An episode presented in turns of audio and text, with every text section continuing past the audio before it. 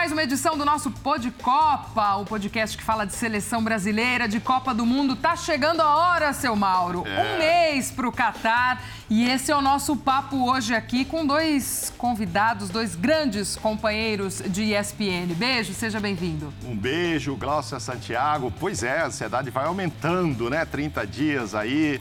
Copa chegando, queremos saber quem vai estar na lista, quem não vai estar na lista. E para nos ajudar hoje, claro, a gente só chama convidados especiais, né? Claro. Hoje estamos com Pedro Ivo e com o Tetra, com o Zinho. E vamos debater aí sobre as possibilidades, se alguns jogadores irem, outros não irem, enfim.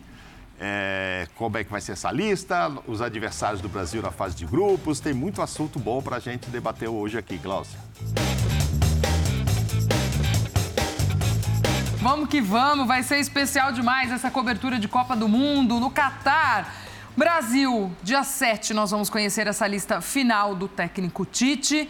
Chega mais uma vez, como sempre, a seleção brasileira, independentemente do que passou e da fase, entre os favoritos, mas acho que essa reta final de preparação credencia ainda mais a seleção brasileira e os nossos adversários, talvez também por não terem feito grandes uh, apresentações em data FIFA, seleções da Europa, já dá uma caída no favoritismo desse povo ou não? A gente pode olhar ainda ali uma Inglaterra, França como os principais adversários. Tudo bem, Glaucia. Eu acho que quando a gente fala de favoritismo é algo sempre muito subjetivo, né? A gente fala de um Brasil chegando forte, há quem questione a falta de enfrentamento com seleções mais fortes. A gente tenta pintar europeus que não jogaram tão bem nas últimas janelas, mas o enfrentamento era outro, com uma outra competição, uma outra mobilização. Mas eu acho que dá para tirar uma coisa ou outra disso aí. Eu acho que o Brasil é muito forte pelo que se estabeleceu como equipe, independe de quem você enfrenta. A França, colocada muitas vezes, até nos nossos programas anteriores aqui, marcando datas redondas pré-Copa, ela estava numa prateleira de Brasil e Argentina. Eu acho que talvez a França seja um pouco mais instável do que uma Argentina. A Argentina mais estável, só para citar essa primeira prateleira.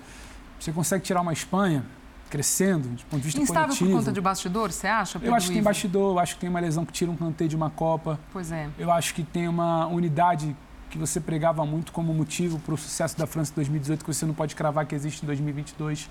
A França de 2018 ela não é exatamente uma seleção brilhante do ponto de vista técnico até chegar à final. Quatro gols, campeã mas ela tinha uma certa unidade de equipe. Essa unidade de equipe era muito importante lá. Ela existe hoje? Há um ponto de interrogação. A Espanha tem uma unidade de equipe em evolução.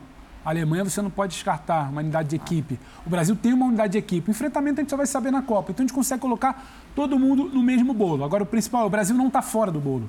O Brasil não está menos no bolo por conta de outras seleções. Ah, o Brasil não enfrentou essas seleções. Tudo bem.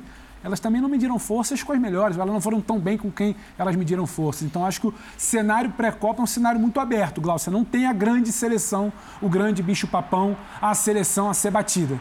Então, acho que isso abre um pouco o caminho de um Brasil que não enfrentou os grandes, mas pode ser provado durante a Copa. Não se sabe. Mauro.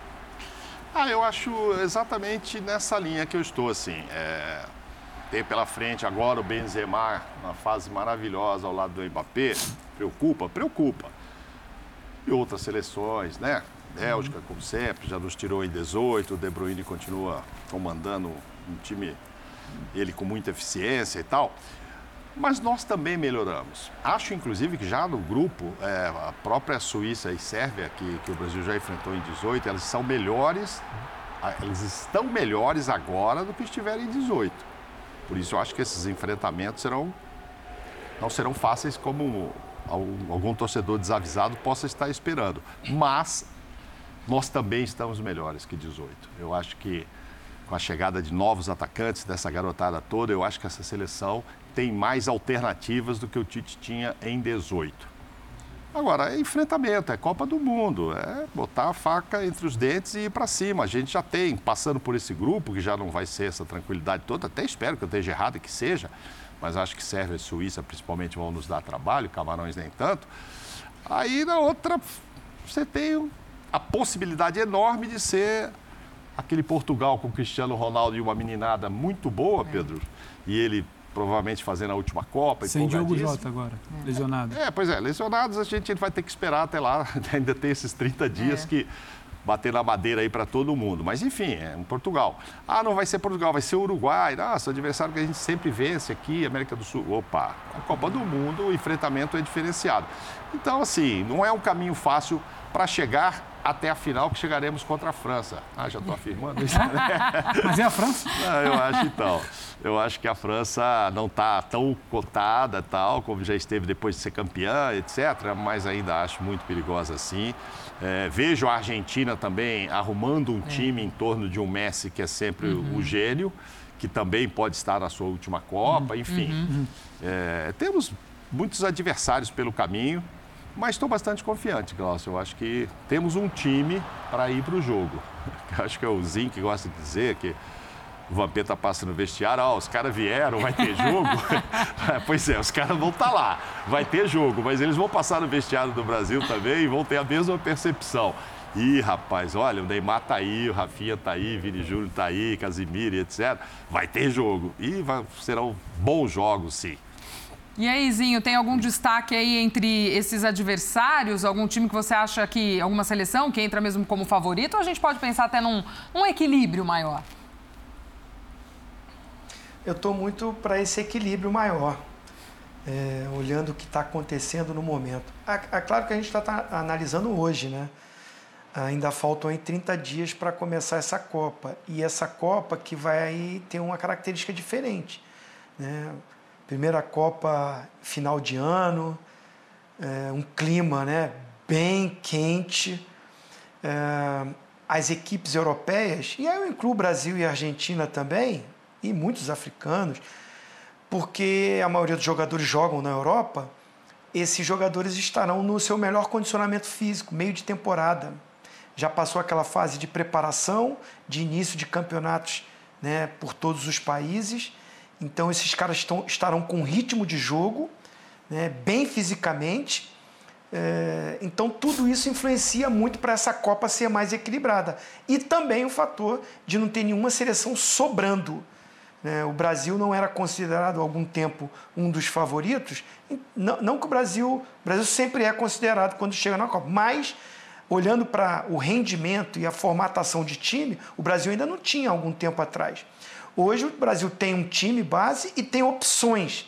Então melhorou bastante isso, por isso o Brasil sobe nesse patamar. Aí a gente fala muito da França que hoje não vive o seu melhor momento.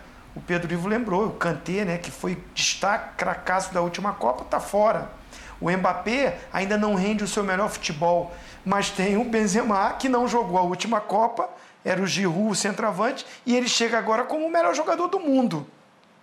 Então, isso tudo a gente vai ver lá na hora que a bola rolar. É isso mesmo, Mauro. Vai passar aí, os caras vierem. Vai ter jogo. Vai ter jogo e, e bom. E, e, sabe o que vai ser legal? Sabe que é isso aí. Vai ter muito jogo bom. E eu acho que muitas seleções em bom nível, algumas seleções que podem ser surpresa. Eu estou gostando muito de ver a Holanda jogar, de ver uma própria Inglaterra jogar. É, assim, a Inglaterra sempre chega com aquela pompa de que é um time que agora vai chegar, mas na hora do vamos ver, eles, eles não chegam, né? não, não, não vai na final, mas me parece mais madura. Aí uma renovação na Alemanha, e é a Alemanha tradicional, uma Espanha também renovando, mas é uma Espanha que tem bons talentos. Então vejo muito equilíbrio. Eu estou nesse momento de não apontar um grande favorito. Está né? Muito equilibrado e é a hora que a bola rolar que a gente vai ver. Eu também acredito muito nisso. Você tocou nesse ponto, Pedro, do confronto com europeus. Isso a gente conversou ao longo de toda a preparação da seleção brasileira para essa Copa. O Tite também falou: ah, gostaria, mas não dá, não foi possível, enfim. A gente sempre olha mais ali para as seleções da Europa e pensa quem ali é favorito, não olha tanto aqui no nosso quintal. Mas eu acho que para esse momento a gente também olha mais a Argentina já uma Argentina com o Messi, que falou que é a última Copa dele, mas o peso que teve a conquista da Copa América no ano passado, eu acho que nesse processo de seleção argentina até chegar à Copa do Mundo. Eu acho que a seleção também se estruturou melhor. Esse título também traz muita coisa para essa seleção argentina e que talvez também valha olhar aqui para os vizinhos, fazer esse recorte aqui na, na, América do Sul também. É, Glaucio, é curioso. Eu não consigo falar da seleção brasileira para a Copa de 2022 sem passar pela Argentina. E não é pelo simples fato da rivalidade. É. A seleção brasileira ela é forçada a melhorar no ciclo visando o Catar por conta de um, uma falha, de um tropeço, de uma perda contra a Argentina.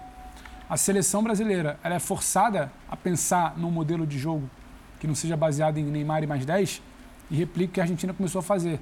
A Argentina hoje não é Messi mais 10, a Argentina acomoda o Messi em torno de uma boa seleção. O Brasil hoje acomoda o Neymar em torno de uma boa seleção.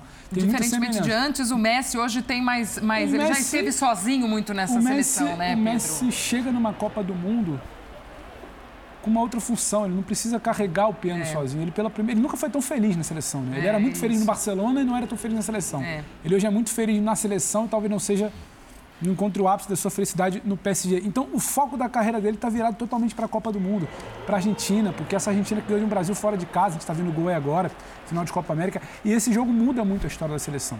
A seleção tinha um modelo talvez engessado, o Tite dizia que tinha que evoluir depois de 2018. Você ganha uma Copa América em 2019, será que você evoluiu até essa Copa América aí? Ninguém sabia. E a resposta foi que não. Você tinha algo muito previsível. Ele começa a buscar jogadores pelo lado. Você tem o Anthony, você tem o Rafinha, você tem a evolução e o protagonismo de um Vinícius Júnior, você tem o protagonismo quando entra no jogo de um Rodrigo. Então, esse jogo muda muito a história da seleção no ciclo para o Catar. E o modelo de um Messi diferente na Argentina também pode ser usado para explicar um Neymar diferente no Brasil. Então, são dois super craques confortáveis. A Argentina consolidada no seu bom momento, o Brasil trouxe um bom momento até aqui. E acho que isso pode explicar a relação muito mais do que o simples fato de um clássico, de um super clássico regional. O Brasil precisa olhar para a Argentina e entender o que está sendo feito, o que eles fizeram e como chegar lá. A Argentina, o Mauro fala da final, talvez pelos cruzamentos uhum. isso mude, mas a Argentina liga o alerta. De 2018 para cá, a Argentina melhorou. De 2018 para cá, o Brasil melhorou. De 2018 para cá, eu não sei se a França melhorou. Uhum. De 2018 para cá, a Holanda não teve uma Copa, pode ter melhorado. A Inglaterra, que, que, qual é o conceito de melhorar? É. Então, assim, são recortes que a gente consegue fazer para começar a entender quem está chegando um pouco mais em alta nessa Copa. E Brasil e Argentina dialogam muito nisso. Essa coletivamente chegando pode ser. em alta. Não, não, então, coletivamente a gente pode pensar na França, né? Ah, melhorou, piorou, não tal, estagnou. Mas tem, ter hoje o Benzema faz uma diferença. Uhum. Faz, muito, faz muita diferença. E a Copa é tiro curto ali, é tudo muito rápido, né? Pode engrenar, uhum. o time pode voltar a jogar o que jogava e agora tem um, um cara muito diferenciado lá na frente. Com relação à Argentina, todo o respeito sempre. O Brasil fez nesse ciclo até chegar para essa Copa 50 jogos com o Tite. Só teve três derrotas, né? Foi um amistoso com o Peru de 1 a 0 e duas derrotas para a Argentina. Uma no chamado Super Clássico, que também era um amistoso, e esse gol que a gente acabou de ver aí da Copa América.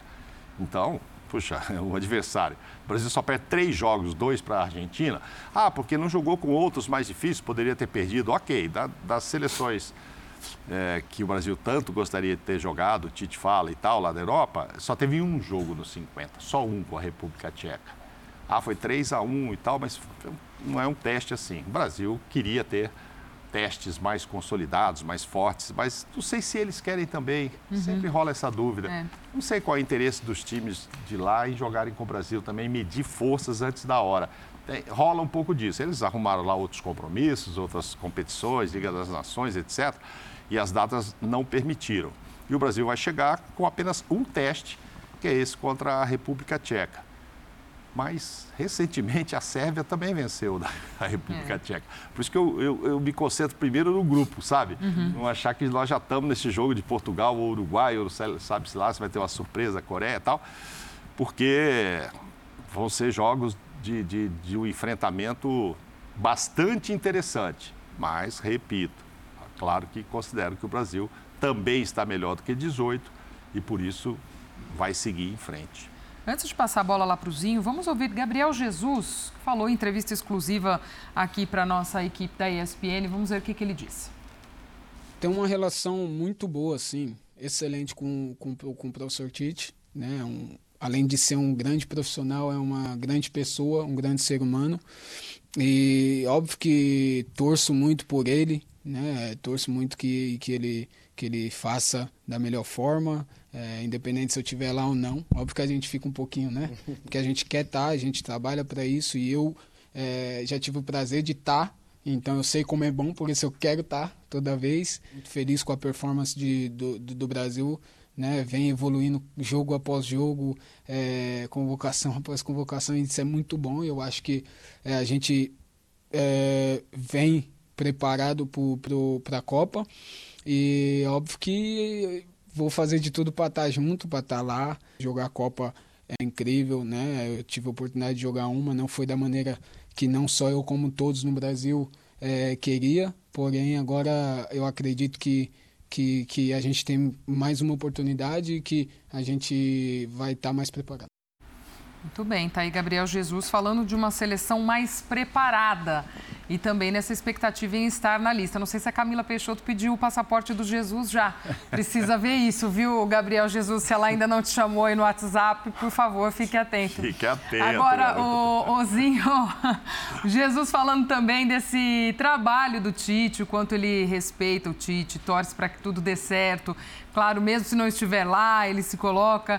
Eu acho que Gabriel Jesus estará nessa lista e é um dos caras com quem o Tite conta. Quero te ouvir sobre Gabriel Jesus. Aparece nessa lista do dia 7? Eu concordo com você. Eu acho que ele está sim. É, até essa troca de clube, né? Ele chega muito bem no Arsenal, sendo protagonista. É, não que ele não foi bem no Manchester City, mas assim ele não tinha esse papel de, com tanto destaque que eu estou vendo nesse início no Arsenal. Então, é, e até jogando numa posição mais centralizada aquela posição que o Tite falou que não tinha, que o Pedro que entrega isso, características de jogo. Então eu acho que pela, pela entrega dele, pela dedicação dele, até na última Copa, né? É, ele foi mais um marcador do que um atacante. Ele se dedicou muito para o sistema tático e o Tite leva muito em conta isso também. Né? Sabe que o cara abraçou aquilo que ele pediu. O Gabriel Jesus é, abraçou um esquema de jogo do Tite. Então, é, ele pode entregar um atacante mais de área, um atacante de movimentação, mas um atacante de lado que ajuda, que volta, que marca. O bom rendimento dele, agora no Arsenal, pode contribuir e vai contribuir para que ele esteja nessa lista. Eu acho que a disputa está é, é, é tá em, outra, em, outra, em outros nomes, né? E o Gabriel Jesus aí, quando ele fala que esteve lá gostou e quer estar de novo, ele no fundo, no fundo, até quando não foi convocado nessa última, ele, ele deve ter recebido um telefonema, ó, tu não está indo nessa, calma, tranquilo, mantém aí, né? não é que você está fora, pelo contrário. Então acho que é, a gente vai ouvir o nome dele sim e é, eu acho que é justo, é justo porque para o sistema de jogo do Tite, o Tite que tem esse plano A e B, de formatação tática, de jogar com um atacante de área ou não, é, o Gabriel Jesus encaixa muito bem, oferece para o Tite várias possibilidades, porque ele joga em várias funções ali na frente. É, eu entendi essa não convocação do Jesus na última lista justamente assim. Tite já conhece ah, o que ele ah, pode oferecer, sim. então, ok, vou testar ainda umas peças que eu preciso testar.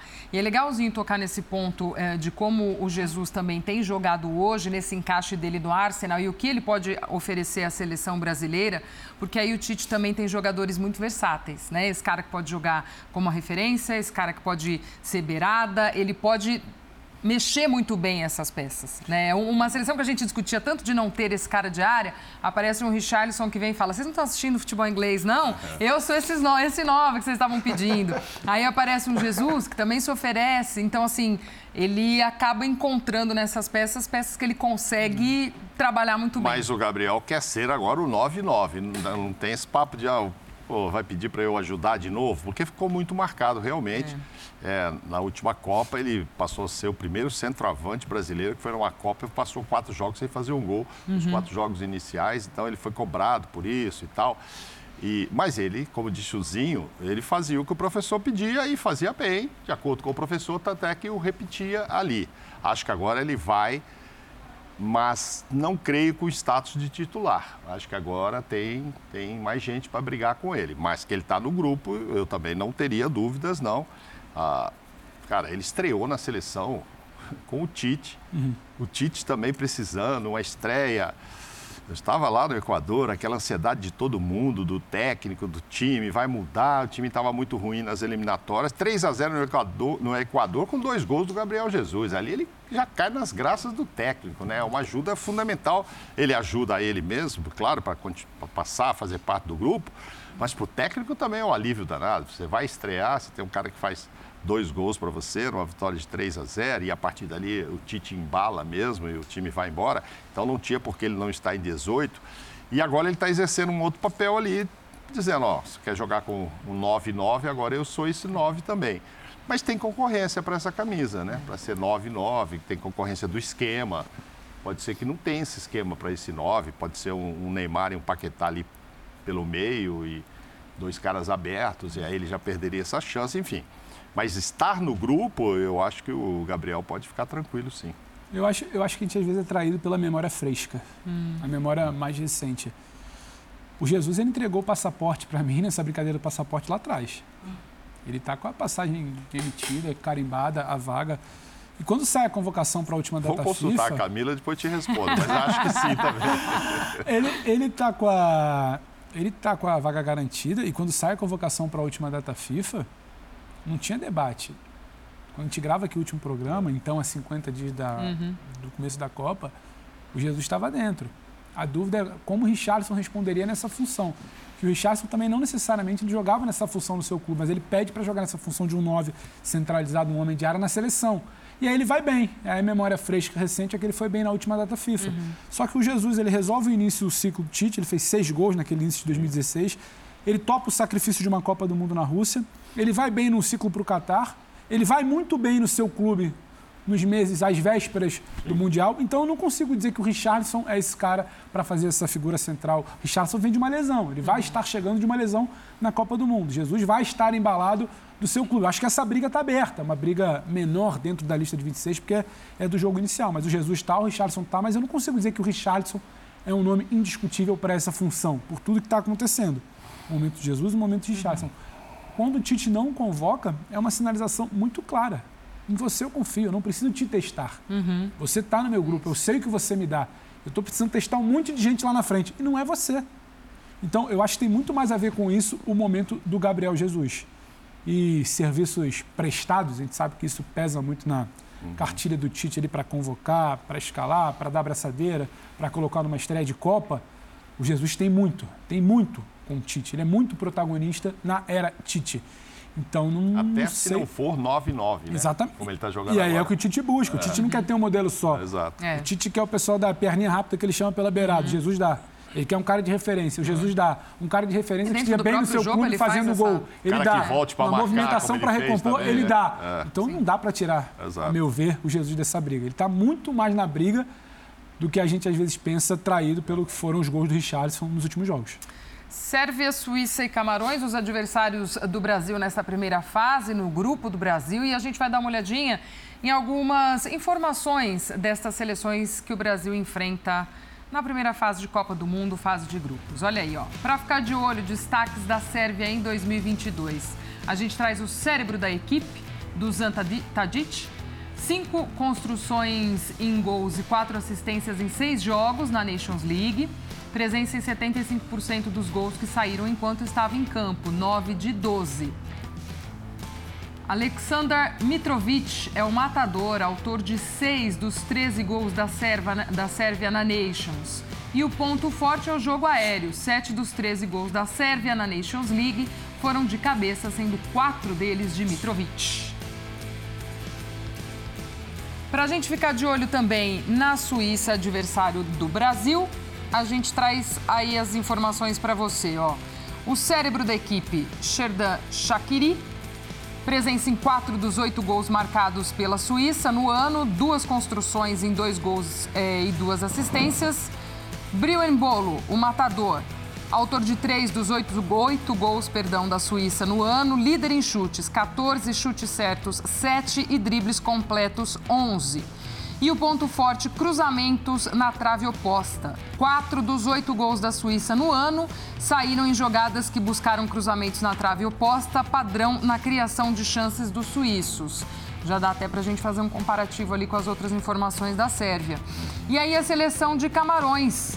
comando de Rigobesson, são cinco jogos, 40% de aproveitamento, duas vitórias e três derrotas.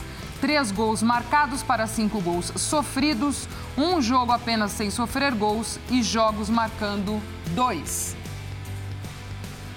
Algumas informações destes adversários do Brasil, e o Mauro falava aqui no início do nosso papo que não serão jogos fáceis ou uma primeira fase tranquila. E aí alguns números mostram alguns pontos, né, Mauro, que a Sim. gente precisa ficar atento. Tanto de Sérvia quanto ali de Suíça a gente vê essa questão da bola parada, bola aérea, que são pontos fortes. O Brasil também para ficar atento nessa primeira fase. É, o técnico de Camarões, que você destacou ali, o Zinho conhece bem, porque jogou contra ele em 94. Inclusive, ele foi expulso do jogo contra o Brasil. E o Zinho pode contar que antes disso, ou no jogo anterior, naquela, ou naquela partida mesmo, bateu no próprio Zinho, deu um tostão, enfim. O Zinho conhece bem, é um zagueiro, é o cara que mais jogou por Sem bola, hein? Sem bola ainda. E é o cara que mais jogou por Camarões, etc. Mas está chegando lá agora. É sem dúvida a seleção mais fraca do grupo, ele está começando um trabalho e, enfim, a gente não espera, eu pelo menos, nenhuma surpresa é, com Camarões, que ele vai poder se classificar nesse grupo. Ao contrário de Sérvia e Suíça, que não perderam nas eliminatórias. Ah, você vai falar, ah, mas o grupo tem até o Azerbaijão. Ok, ok, tem. Mas na Sérvia tinha Portugal. Foi ela que empurrou Portugal para a repescagem. repescagem. Inclusive o Mitrovic que você é, colocou ali, ele não é titular. Ele entra nesse jogo e faz o 2 a 1 né? Porque ele é um, um ótimo centroavante e tal. É, mas ele não é o centroavante titular, joga na Juventus. Enfim, Agora, vamos ver até a Copa, pode ser que o Mitrovic se torne, até por, pela importância desse gol, etc. Ele também é um goleador, o 9-9, e ele que faz o gol do 2 a 1 contra Portugal e classifica aquela festa toda. No outro grupo, na Suíça, tinha a Irlanda, tinha isso, tinha aquilo, mas tinha a Itália, que hum. caiu fora. Então ela foi primeira colocada sem perder para ninguém. Por isso que eu digo, eles chegam melhores os dois adversários, Pedro assim. O Brasil também chega é. melhor. Está uhum. Tá todo mundo aí, até o Gabriel Jesus é, concordando. E tem também, eu estou falando até de atacantes reservas, mas a gente acompanhou muito no Benfica o Seferovic, que agora já não já não está mais lá, é, que é outro também que entra, faz gols. Então assim, essas seleções têm atacantes. A gente fala muito do ferrolho suíço, ah, vai ficar lá atrás, morrendo de medo do Brasil e tal. Não sei se vai ser assim não, hein? É. Quando a gente, até para passar assim, para passar para o Zinho, porque uhum. ele viveu muito essa época. Sim. Existia uma sensação, por conta do desnivelamento, se a gente uhum. pode chamar assim, de Copas passadas, que a primeira fase era quase que um, momento ali você ajustar seu time, né? Uhum. Você acerta, faz um 4x1 aqui, faz os 5 gols ali, uhum. terceiro jogo você já está com a vaga encaminhada, então... Isso acontecia muito lá atrás. Eu acho que a Copa de 2018 é um recado. O Mauro estava lá, você vai lembrar. O Brasil sofre muito no primeiro jogo contra a Suíça. Sim. E o Brasil, até os 40 do segundo tempo contra a, contra a Costa Rica, não tinha sinalizado que ia conseguir uma vitória na Copa, da Rússia até então ali. É, e eu acho que precisa entender que o cenário da primeira fase no Catar pode ser o mesmo. Não é que o Brasil vai sofrer, vai perder, não vai classificar. Só que é entender que você pegar uma Sérvia na estreia e uma Suíça no segundo jogo não facilita em nada a sua vida. A gente montou uma tela ali, quase que um relatório do que a gente pode esperar sobre esses jogos. O relatório que o Tite recebeu também lá dos observadores que foram acompanhar essas seleções recentemente vai bater muito com aquilo ali, vai sinalizar que tem muita dificuldade pelo caminho. A gente fala em bola aérea. Bola aérea tem sido talvez o ponto de seleção mais sofra. A gente fala em dificuldade para criar. O Tite está buscando solução, mudando, querendo mais alternativa de criação, porque não é fácil. Está cada vez mais nivelado. São escolas de futebol que dialogam muito mais com o europeu, com o moderno, com o que há de melhor para se defender, do que com o sul-americano, muitas vezes fragilizado. Então, assim, o primeiro jogo, a gente tem que falar, o primeiro jogo não vai ser fácil. O primeiro jogo vai te impor algumas dificuldades até do ponto de vista defensivo. O segundo jogo não vai ser fácil.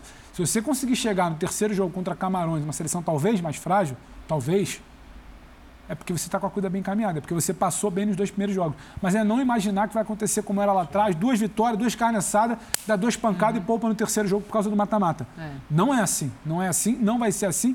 E acho que não só no grupo do Brasil, cada vez menos em mundiais, talvez esticando um pouco mais a participação a partir de 2026, mas para 2022, para o Qatar, a primeira fase não tem, não tem essa coisa de se adaptar, desafio fácil, jogo tranquilo. Tem que entender que não vai ser assim. E aí, Zinho, lembra bem desse técnico camaronês, é? é, quem apanha nunca esquece, né? Ah, lembro bem, lembro bem, lembro bem. Mas aí a gente já despachou logo, né? Deu uma pancadinha boa dentro de campo neles. É, eu concordo com os companheiros, né? Assim, não tem mais aquele jogo, assim, naquela época, né? A gente é, existia uma diferença é, técnica, tática e até coletiva é, para as grandes potências, né? Para as equipes emergentes, aquelas equipes que a gente via aqui no grupo, ah, dedicação, é jogo, é, é Copa do Mundo é tiro curto, mas a fase de grupo que tem três jogos, você às vezes até se permitia, ou se permite né, ainda, tropeçar aqui, empata ali. A gente mesmo vai para a fase seguinte, depois de vencer dois jogos, pra, é, já vai fazer o último jogo contra a Suécia, ambos classificados, né?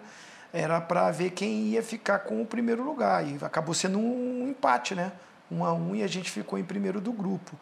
É, hoje eu já acho que há um equilíbrio maior. Por tudo que a gente já falou no início do programa, o clima que vai estar no momento da Copa, o mês que vai ser a Copa do Mundo, o momento de todos os atletas dessa Copa é um momento melhor fisicamente, taticamente, tecnicamente. Então o equilíbrio pode vir também. E a gente pensar que nesse grupo tem uma seleção para mim que é a parte mais física, né? É a imposição física, que é Camarões. Vai tentar na imposição física igualar. Mais dificuldade vai ter. Vejo uma Suíça mais tática, mais coletiva. A Sérvia eu já acho uma equipe mais técnica, uma equipe com mais qualidade. E justamente é o primeiro jogo. E é a estreia, que tem ansiedade, que tem aquela coisa, o primeiro jogo da Copa, conta também muito isso. E para mim, nesse momento, seria o jogo mais complicado, que é o primeiro contra a Sérvia. E a gente já volta aí com a postagem do Richarlison nas suas redes sociais, agradecendo a todo mundo. Saiu lesionado de campo na última rodada de Premier League, preocupou, chorou, mas aí o exame comprovou que não é nada grave. E o Richarlison disse, pessoal, graças a Deus foi só um grande susto. Duas semanas estarei de volta. Obrigado pelas mensagens e pelo carinho. Claro que neste momento, a esta altura do campeonato, vésperas de Copa, qualquer coisa preocupa. Ah, Eu acho dúvida. que foi o que passou pela cabeça do Richardson naquele momento. A preocupação com a Copa do Mundo em estar ou não. Mas enfim, são duas semanas aí de tratamento até começo de novembro, então Richarlison já de volta. É, duas a três semanas. Ontem eu falava com o empresário dele sobre isso, inclusive, ele estava bastante tranquilo, falando de duas a três semanas. É que o Richarlison, nossa, ao sair ali, deu uma entrevista muito emocionada, porque ele, ele se lembrou de uma lesão que ele achou que era parecida e que o deixou dois meses sem jogar.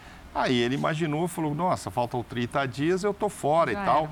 Mas acho que para o bem de todos e dele, que esse também vai estar na lista, não tenho dúvida, e com merecimento, é, acho que duas a três semanas ele vai estar legal, fico muito contente por ele, ele é ele merece estar lá, fez por onde estar lá. E, e, qualquer um que se machuque, a gente citou de outras seleções, né? Você perdeu uma Copa, uhum. assim, a é. gente teve agora Guilherme Arana sonhando com isso, né? Uma possibilidade enorme. Isso dói demais, e por mais novo que seja, ah, mas o Richarlison ainda pode jogar mais duas ou três. Não, não, calma, a Copa estava aqui agora, está aqui agora. Eu estou na lista é agora, eu não vou esperar quatro anos, entendeu? É. Então, muito feliz que ele tenha recuperado e tudo indica mesmo, foi na panturrilha e não como ele pensou, no tendão e tal. Uma e, coisa, e ele, vai, pra, ele vai, vai estar no Catar. Eu, eu, acho que todo mundo, todo mundo ficou um pouco aflito junto com o Richardson ali. Claro. Eu acho que tem uma coisa de identificação. O Tite e os jogadores sempre batem muito na tecla que esse, gosto, esse grupo gosta muito de estar ali, né? Sim. Ele gosta muito de estar junto, de estar reunido. Porque por mais. São meninos jovens que vivem fora do seu país, vivem fora da sua realidade, distante do que consideram ideal de amigo, de família. E quando eles se juntam, eles estão um pouco entre os seus. E o Richardson talvez seja a personificação, além do Neymar, do que é esse grupo. É. E é um cara que cresceu, é um cara que fez gol nos últimos jogos, é um cara que vai muito bem com o cara mais velho do grupo, com o cara mais experiente, Alto astral, com um menino né? mais jovem. Então, ele talvez seja a cara, depois do Neymar, que mais dialogue com a torcida. Uhum. Numa época de véspera de Copa do Mundo, você está procurando identificação. Nada contra o Arana, mas não é exatamente, às vezes, um lateral, o zagueiro ou o meia mais recluso, Sim. o cara que fala menos.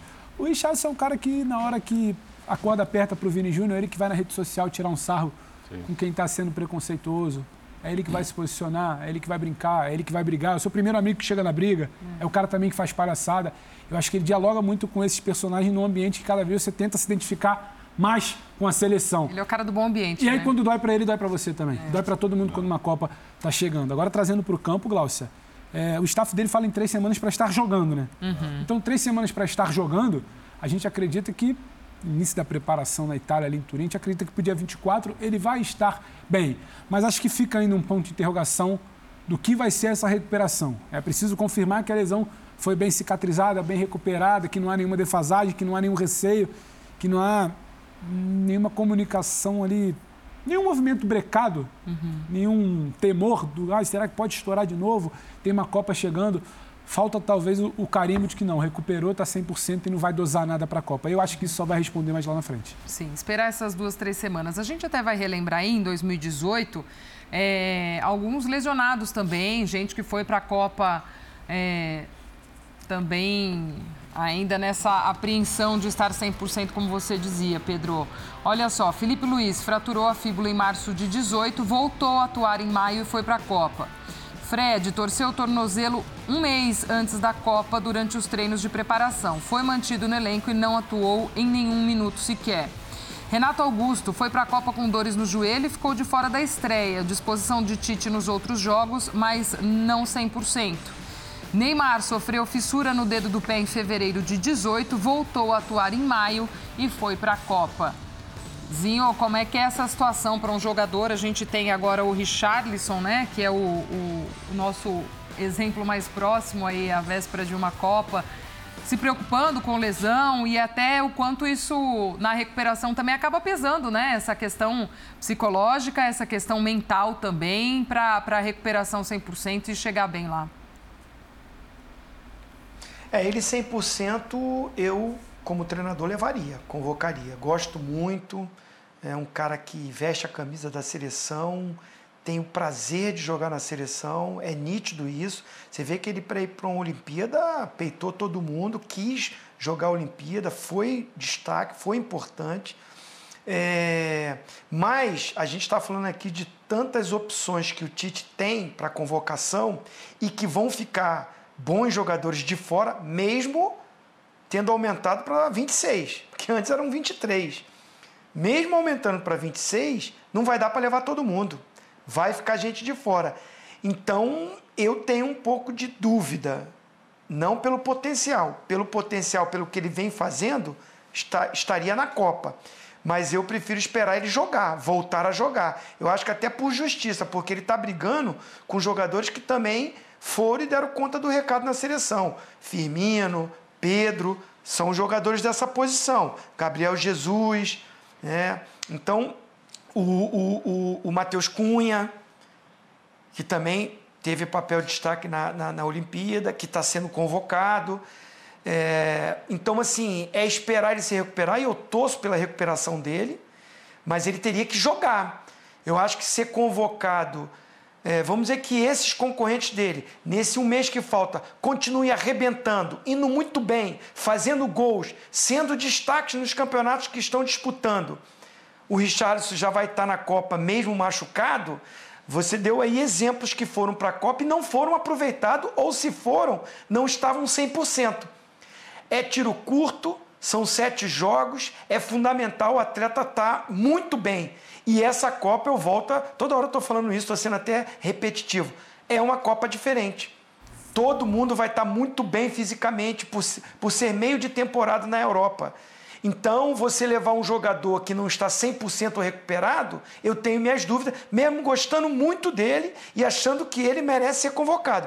Mas eu preferia assim: recupera, joga pelo seu clube, a comissão técnica, a, a, departamento médico vai lá no clube, conversa com ele, conversa com o departamento médico, tenha segurança que ele está totalmente inteiro, não para se recuperar na Copa, não para ir lá fazer tratamento ainda, Ah, ele está inteiro? Vai para a Copa. Ah, não, ainda vai ter que se recuperar, não está 100%, não está confiante. Eu acho que nós temos jogadores que estão disputando com ele com bom nível. Eu, eu acho que tem um ponto importante que o Zinho toca, do ter a certeza da recuperação, porque os concorrentes vão chegar na ponta dos cascos. Mas acho até que isso está sendo feito também, o Tetra. O, o, meu ponto é, três semanas estamos falando em data de convocação, para ele voltar a jogar. Ainda teria uma semana, talvez dois jogos para ele estar em campo. O outro lado que eu vejo é, você tem um nome de confiança, você tem um nome que em tese a gente está falando de ser titular na estreia ou não. Se te dá uma sinalização que talvez para a primeira semana de treinamento ele ainda está recuperando uhum. alguma coisa ou corrigindo alguma defasagem física, mas que ele vai te entregar e que ele vai estar na ponta dos cascos dele também numa primeira fase. Você não leva, você não topa, você não, você não enxerga um pouco além não sei se talvez uma, uma tolerância maior pelo que ele pode te entregar e pela confiança que você tem do que já vou tirar e tentar um outro nome aqui, Zinho? E por esse personagem que Sim. a gente falou antes, que ele é dentro do grupo Não. também, né? Isso, isso. Conta muito isso.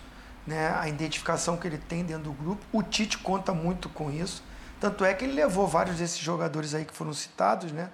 É, um Renato Augusto, que é de confiança dele. O Neymar é diferente, diferenciado, né? Aí o Neymar não tem jeito, você tem que levar porque é o grande craque, então não está 100%, mas você tem que ter esse cara. O Richarlison tem esse lado carismático, realmente ele é um cara que se identifica com a seleção, foi até a fala que eu disse, e o torcedor gosta, se identifica com ele. É um cara de grupo, é um cara que os jogadores no grupo gostam dele. É, a, o ponto que, me, que, que, que eu coloco é que os jogadores que ele, que ele está competindo também são jogadores queridos dentro do grupo.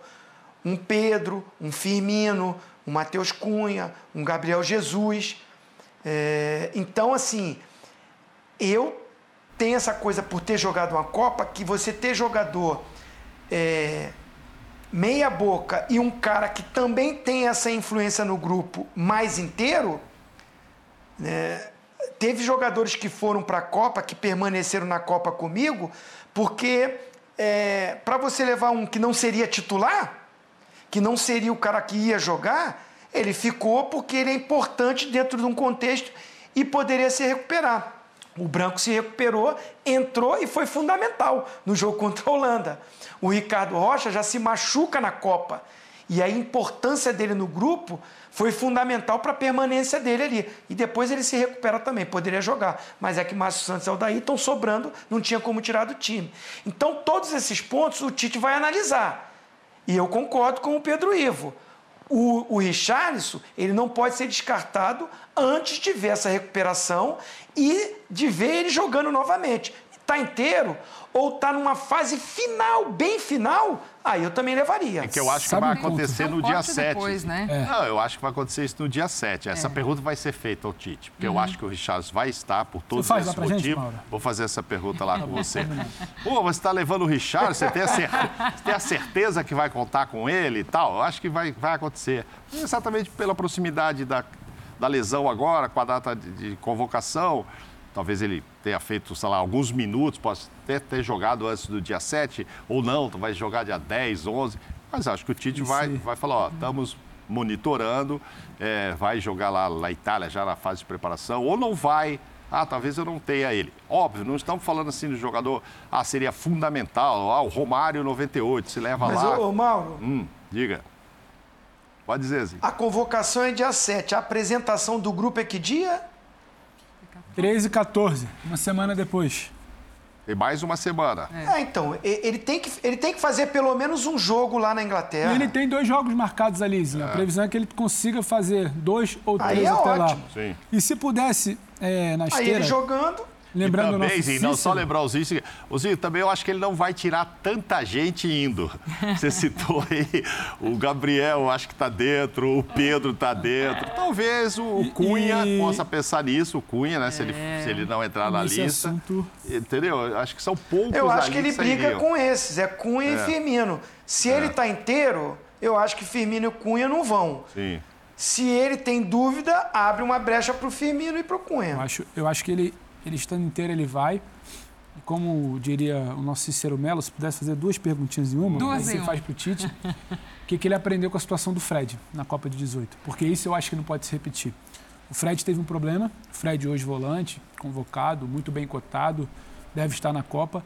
Ele teve uma situação que a comissão técnica demorou muito a entender se ia conseguir contar, se era para cortar, se era para trazer. E o Tite já citou informalmente em algumas conversas que é algo que ele poderia ter feito diferente. Não era o Renato que ajustava o time, então vale se recuperar até o jogo da Bélgica. Não é o Neymar que você sabia que não ia estar inteiro na primeira fase, mas você, mas você sabia que ele poderia depois. estar 100% na, no mata-mata. Acho até que ele não teve 100% em nenhum momento. Mas o Fred ficou uma coisa ali da preparação, recupera, não recupera, dá, não dá. Ali eu acho que se perdeu uma peça. Eu queria entender se foi uma lição, porque esse tipo de dúvida de uma lesão, de uma lesão que você só vai recuperar no decorrer da Copa, eu acho que ele não repetiria o erro. Mas o Richardson não. O Richardson nos indica que ele estará recuperado antes da apresentação é. até. Aí depois é muito mais um ajuste, de saber é. em que momento ele atinge um 100%. Eu acho que a situação do Richardson é bem tranquila, Glaucia. Mas eu acho jogador, que é muito mais uma preocupação Pedro, daqui. Que, o jogador tem que ser muito fundamental para a equipe para você levá-lo até o final. Para falar, não, se ele recuperar depois da fase de grupos, me interessa uhum. ainda. E aí são pouquíssimos ali, não precisa uhum. nem citar o Neymar, por exemplo. Uhum. Mas acho que poucos, e aí talvez nisso, uhum. Não sei se o Richardson se encaixaria, caso ele não se recupere antes da primeira fase de grupos. Depois eu acho que ele vai porque ele vai se recuperar antes, etc. E tal. Mas aí seria um caso a se pensar, se for um caso tipo Fred. Aí eu acho que o Tite uhum. não, não repetiria esse o erro. erro ele não repete, é, Esse erro ele não repetiria. Final aqui do nosso programa já, enquanto a gente discute até sair essa convocação no próximo dia 7 de novembro, essas vagas que sobram, quem vai, quem não vai, quem o Tite leva, esses dois caras aqui, ó, até não muito tempo, eram figuras que a gente dizia, não, também já estão com a passagem comprada, já entregaram o passaporte para Camila e tudo mais. Mas, e aí, Pedro Ivo, você me olha com uma cara de Daniel Alves e Coutinho, você tem informações? Que temos? Ô, Glaucia, você sabe que quando a gente gravou o programa de 50 dias, eu tinha uma lista aqui assim, né? Que acho, acho que vai, acho que não vai. É, você tinha a lista na e mão, aí, eu lembro aí, disso. O programa de 30 já mudou. Já ah, já é outra listinha? Tinha gente que pra mim já tava com a passagem emitida, mas agora falando já sério, agora eu, tenho, eu tenho uma dúvida. E aí, conversando até bastante com a turma da seleção e o nosso Bertozzi também, o nosso Marro, o Léo, o Mário, também conversando com bastante gente, a gente trocando umas figurinhas. É, eu tinha uma dúvida muito sobre uma terceira vaga de meio campo. Eu acho que o Neymar está dentro, trazendo ele para a lista de mesa, se quiser como atacante também. O Paquetá está dentro. E eu sempre achei que o Coutinho, por uma questão de homem de confiança e pelo uhum. desempenho quando foi acionado, ele estava com a sua vaga garantida. Sim. E hoje a situação não é exatamente essa. Eu acho que o Coutinho entra muito mais num debate de quem precisa se provar ainda de alguma forma no seu clube, no seu momento, na sua realidade de clube, até a Copa, até a convocação, o Coutinho está muito naquela situação do Daniel. Ou você desempenha no seu clube, ou só o histórico talvez não seja suficiente. Uhum. Entendeu? Ou você prova que você está chegando, não um tom de cobrança negativo, mas é que o Tite precisa ter um pouco mais de confiança. Uhum. Sentir que não vai ser apenas no nome, não vai ser apenas uma situação de trás para cá. Ele não está, na visão da comissão técnica, no status daquele Coutinho lá de trás, que foi acionado no ano passado, vinha desempenhando ali na Inglaterra, ainda que tinha uma troca de clubes, e estava entregando, chegou na seleção e entregou. Ele não tem exatamente esse mesmo desempenho esse ano. Ele entra numa fila de dúvidas, assim como o Daniel Alves. Daniel Alves acho que um pouco mais atrás, mas o Coutinho ainda desperta dúvida. Então esse passaporte carimbado que eu achei que poderia ter há 20 é. dias atrás, eu não vejo. Talvez ele precise provar, convencer ou explicar um pouco mais a comissão técnica, essas conversas que tem fisiologista para cá, preparador físico para lá. Precisa explicar um pouco mais isso precisa provar um pouco mais isso uhum. para se garantir na lista do dia 7. Não vai bastar o que ele fez num passado recente, numa Copa de 18, num outro ciclo de Tite, e acho que isso preocupa. O Dani preocupa mais, uhum. mas o Coutinho preocupa e não está ainda, talvez, na lista do passaporte que o Mauro já colocou dele lá. E a ah, gente o... falava isso no ano passado, né, Mauro? Durante a é, Copa América, isso. dessa coisa dele ser um cara de confiança do Tite e que aí, talvez, independentemente de grande fase ou momento de clube e tal, estaria por conta disso? Não, isso pesa. Ele já levou o Coutinho no, no, no momento que o Coutinho uhum. nem jogando direito estava, estava é. na reserva e tal. E o Coutinho até deu resposta para ele ali é, dentro de campo na seleção, né? Todo mundo criticou, pô, Coutinho, que isso, o cara não tá nem jogando e tal, e ele veio. Porque o Tite tem, leva sim, esse histórico vai sim em consideração. Mas agora surgiram outros nomes, né? Surgiram outros nomes. É. Então, essa mudança pode acontecer sim. Com relação ao Daniel, Aí eu também tenho muita dúvida. É óbvio que ele também. Gente o fala... Daniel muito longe, mano. É, então, mas é, assim... Eu acho que já há mais tempo mais longe. É, o gato mas... dele, para mim, já subiu ali no telhado, sabe? É, então, é, até porque esse processo dele de recuperação no México não deu certo. Não né? aconteceu, não, não né? aconteceu, não funcionou, não funcionou. E aí o Tite está pensando também naquela possibilidade, pô, mas será que eu preciso de outro lateral? Talvez leve só o Danilo e numa emergência o militão, militão. militão me faz ali e tal. Uhum. Então isso diminui ainda mais a chance, caso o, o Tite continue pensando nessa linha, diminui ainda mais a chance do Daniel, apesar de claro, o Tite reconhecer que para o grupo é importante, a proximidade dele uhum. com o Neymar é muito importante. Então, aquele papel que a gente falava agora que o Richardson faz entre os jovens, até com os mais experientes lá e tal, o Dani faz com todo mundo também. Uhum. Tem isso aí. Mas é quase que levar um cara que vai ser para o grupo, mas não vai ser para jogar. É. Então, assim, é, é uma, é uma vaga jogada fora por vaga, antes, é. antes eu acho que conjugava jogada fora mais. entre aspas, é. né? Jogada é, fora assim, entre aspas, assim. Acho que conjugava mais. Tinha bola e tinha isso. E isso talvez compensava um pouco de bola. Eu não tô vendo bola hoje. É, não tem bola. O Vilzinho também difícil. sobre essa dupla aí, Zinho. Dani e Coutinho. Ah, eu acho que o último amistoso, é, não, não indo para disputar, é, abriu uma possibilidade para o Tite testar um jogador nessa função que poderia ser titular na zaga, né? É porque tem o Marquinhos e o Thiago Silva. Mas o Militão, que está jogando no, no, Real Madrid, né, é um absurdo. Ele, ele, ele, teria que ser até titular, né? Então, quando ele é testado ali e vai bem, é, até pelo, pelo que a gente viu ali de, de informações sobre as seleções adversárias, é, se não me engano, foi a Suíça. O forte é a bola aérea, ou se, ou se era sério. O Militão dá essa. cresce essa seleção brasileira ali. Imagina ele numa lateral, junto com o Thiago, com o Marquinhos, com o Alexandro, que também tem uma boa estatura é, pra, pra, com o Casimiro. Olha como preenche a nossa área com estatura e com bom posicionamento, com disputa no corpo, na parte física. Então acho que ficou ruim para o Daniel, que eu admiro, que eu respeito, que eu acho um baita de um cara, importante, experiente, mas essa última convocação abriu uma, uma visão para o Tite, uma oportunidade e, um, e para ele, ele ter essa possibilidade. O problema agora é ele achar qual é o zagueiro que ele vai convocar, né? Uhum. Eu tenho essa dúvida. Vai convocar o Militão, zagueiro lateral, Danilo e mais um lateral? Ou Militão e Danilo e, e Thiago Silva e Marquinho e dois zagueiros? É, essa composição, mas acho que ficou mais difícil para o Daniel. Seria, para mim, uma surpresa a convocação dele.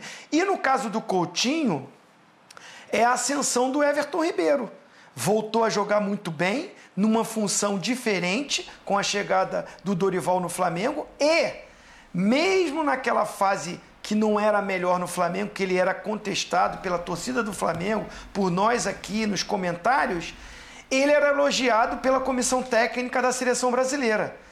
Isso não é, é opinião, é informação. Eu, conversando com algumas pessoas, eles é, se levantavam em defesa. Não, mas ele não está muito bem, mas ele ajuda. Ele é o primeiro cara que volta para marcar no Flamengo. Ele é que recompõe junto com os volantes. Olha a dedicação que ele tem taticamente. Isso tem que ser levado em conta.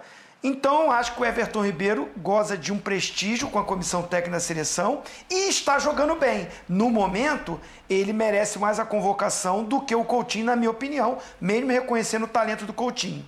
Amigos, muito obrigada. Agora segura a ansiedade. Daqui um mês também estaremos no Catar. O nosso time já convocado, Pedrozinho e esta dupla. Mauro, nós dois. Um beijo, obrigada. Valeu, Glaucio, um beijão. Semana que vem tem mais Pô de Copa, não é isso? Assim que você encerra sempre, é Exato, até a semana que vem. Tava esperando você se despedir para falar. Um beijo. Beijo, até mais.